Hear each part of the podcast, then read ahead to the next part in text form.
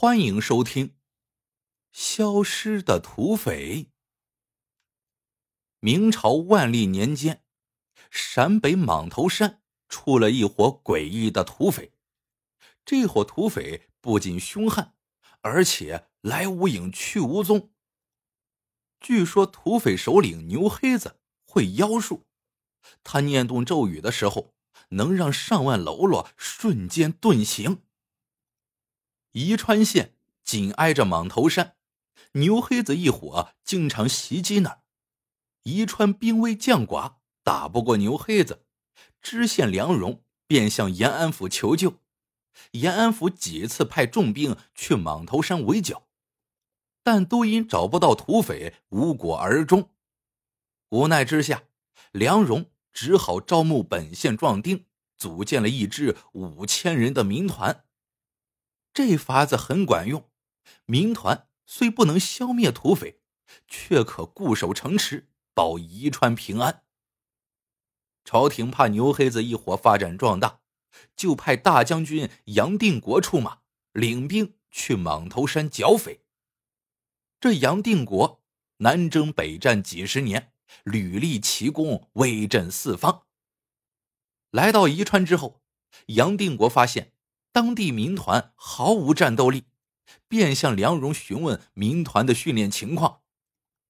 梁荣说：“团丁们都是庄稼汉出身，所以操练了两年多，各方面还是没有办法跟官军比。”听了这话，杨定国捻着胡须，好半天没有吭声。次日一早，杨定国让梁荣做向导。亲自率领大军杀向蟒头山，为了搜索土匪行踪，杨定国还带了三只嗅觉灵敏的猎狗。蟒头山绵延数百里，再加上林木茂盛，想找出精心躲藏的流寇确实很难。关键时刻，那些猎狗派上了大用场。临近中午，三只猎狗突然伸长脖子。冲北面的一座山岗狂吠不止。杨定国放眼望去，只见山岗上旌旗林立，人头攒动。很显然，土匪们就在那儿。杨定国大喜，立刻率军朝山岗猛扑。可是，等官兵爬上山岗，却连根土匪毛都没逮到。咦，满山的土匪！一下子跑到哪里去了呢？正当杨定国困惑不已的时候，三只猎狗又冲西面的山岗狂吠起来。原来，土匪们在那儿出现了，官军们只得调转方向朝西面山岗进攻。可赶到那儿才发现，土匪们又神秘失踪了。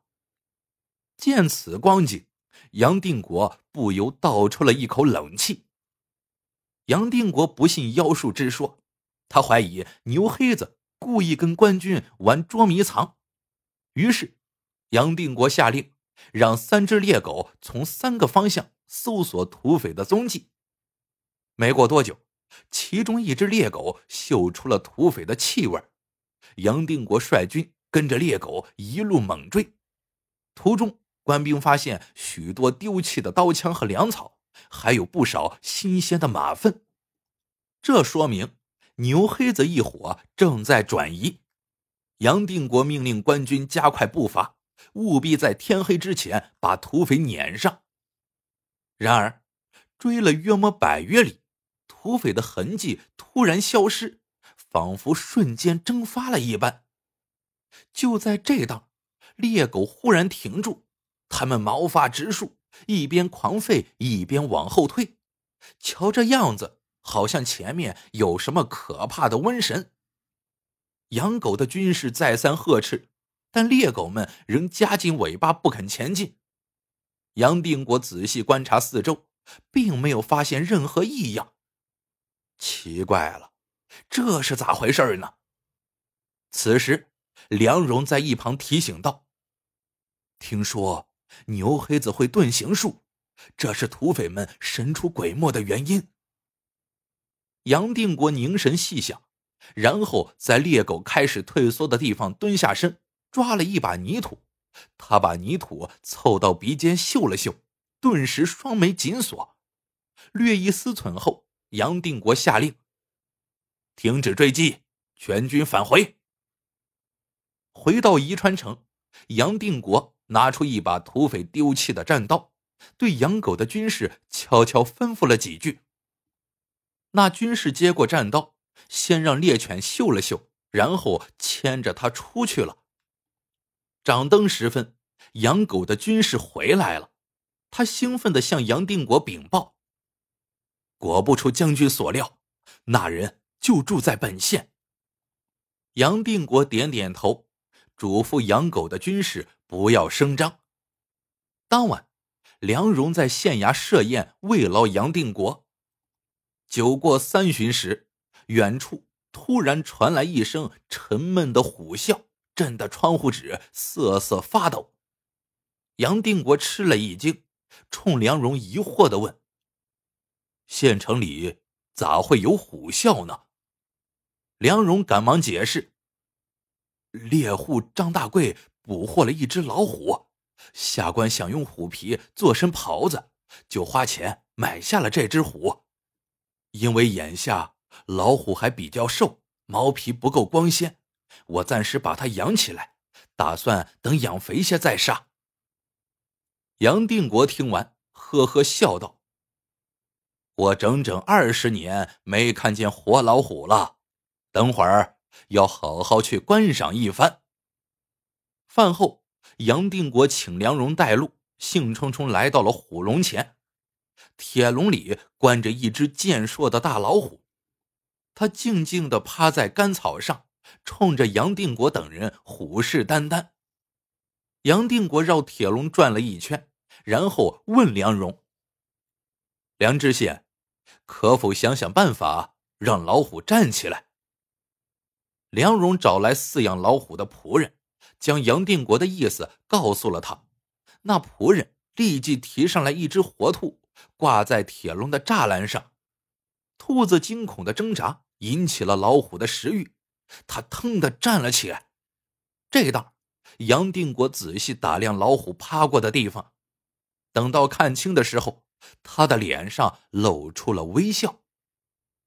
随后，杨定国对梁荣说：“再过半个时辰，请你到我那里去，咱们商量下一步剿匪方案。”梁荣如约来到了杨定国的行辕，刚跨进门槛，侍卫就砰的一声把大门关上了。与此同时，杨定国冲两边大喝一声：“来呀，把牛黑子拿下！”话音刚落，几个侍卫一拥上前，把梁荣摁翻在地，捆了个结结实实。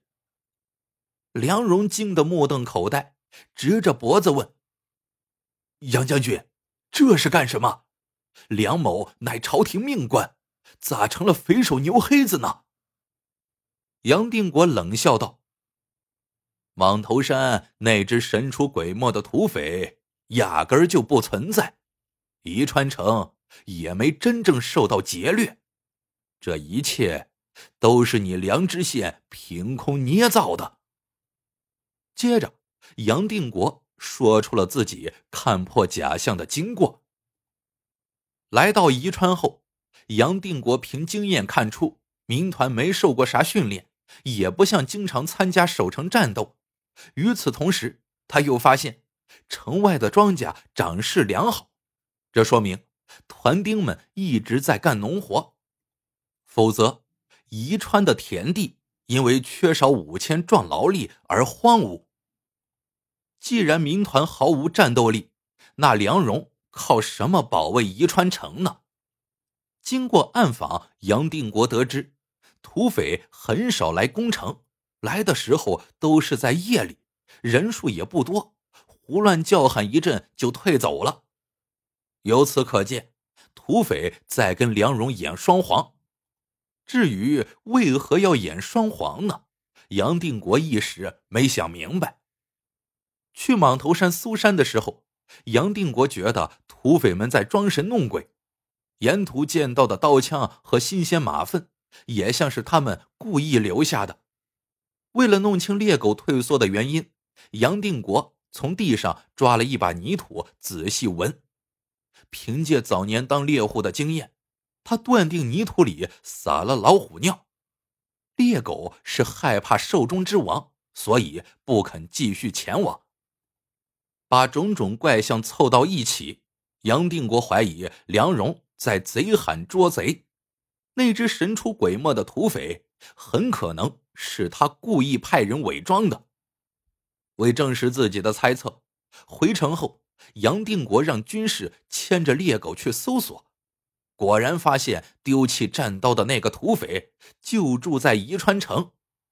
晚宴时听到虎啸，杨定国借故去虎笼前查看，见笼内的干草上没有任何虎尿的痕迹。随后。杨定国又提审养虎的人，得知虎尿全被梁荣悄悄弄走了。至此，杨定国断定梁荣在背后捣鬼，这莽头山上根本就没有土匪。讲到这儿，杨定国冲梁荣挖苦道：“若牛黑子真有其人，那定是梁大人无疑，因为。”你才是这只土匪真正的首领。见秘密被识破，梁荣长叹一声，说：“唉，下官这么做，全是为了救宜川百姓啊。”杨定国没搭腔，示意梁荣继续往下讲。梁荣又叹了口气，解释道：“事情。”还得从三年前说起。三年前，宜川大旱，庄稼十成只收了两成，但朝廷不管这些，仍然像往常一样征粮征税，宜川百姓苦不堪言，卖儿卖女、上吊投井的不计其数。梁荣忧心如焚，挖空心思琢磨拯救百姓的办法，最后。他终于想出一条妙计。梁荣悄悄找来一些人，让他们到莽头山上扮演土匪。为了把戏唱足，梁知县还杜撰了一个会妖术的牛黑子作为土匪首领。没过多久，土匪们开始频频劫掠宜川城。梁荣不断的向朝廷告急，说匪患十分严重。朝廷对旱灾无动于衷。但对匪患却非常重视，当即命延安府出兵围剿。可是，官兵在莽头山折腾了小半年，始终没有找到土匪主力。在这种情况下，梁荣组建了民团。根据明朝法律，团丁可免交钱粮，战区亦可解除徭役。这么一来，宜川百姓的税负大大减轻。讲完这些，梁荣扑通一声跪倒在地上，向杨定国恳求道：“假冒土匪是我一人策划，我愿承担全部罪责，请杨将军饶过宜川百姓。”杨定国一把扶起梁荣，亲自为他松绑。随后，杨定国动情地说。梁知县舍身为民，令人敬佩。为此，杨某愿竭尽所能，和你一起把这场剿匪大戏演完。梁荣又惊又喜，抱拳说道：“请将军明示，下一部戏该怎么演？”杨定国道出了下一步打算：继续去莽头山剿匪。把牛黑子一伙彻底肃清，这样自己可以胜利班师，梁荣等人也能全身而退。梁荣听了连连叫好。这时，杨定国忽然话锋一转，说：“瞒上不瞒下，要想计划圆满成功，还得花些银子堵住将士们的嘴。这笔银子。”请梁知县想想办法。梁荣试探着问：“需要多少银两？杨定国伸出两根指头晃了晃。至少两万两。梁荣急得直搓手，哀叹道：“宜川百姓刚从旱灾中缓过劲儿来，眼下实在拿不出这么多银子呀。”见梁荣为难，杨定国爽快的说：“好事做到底，送佛送到西。既然宜川百姓如此穷苦，这笔银子就由我来想办法。不过……”倒是需要梁知县配合一下。说着，杨定国凑近梁荣耳语了一番。当天晚上，杨定国给万历皇帝写了一道奏章，说蟒头山土匪人数众多，彻底肃清需要半年时间。目前军中粮草只够维持两个月，请朝廷增拨补给。不久。大批粮草陆续运到了宜川城，梁荣设法将这些粮草悄悄卖掉，所得银两悉数犒赏杨定国的军队。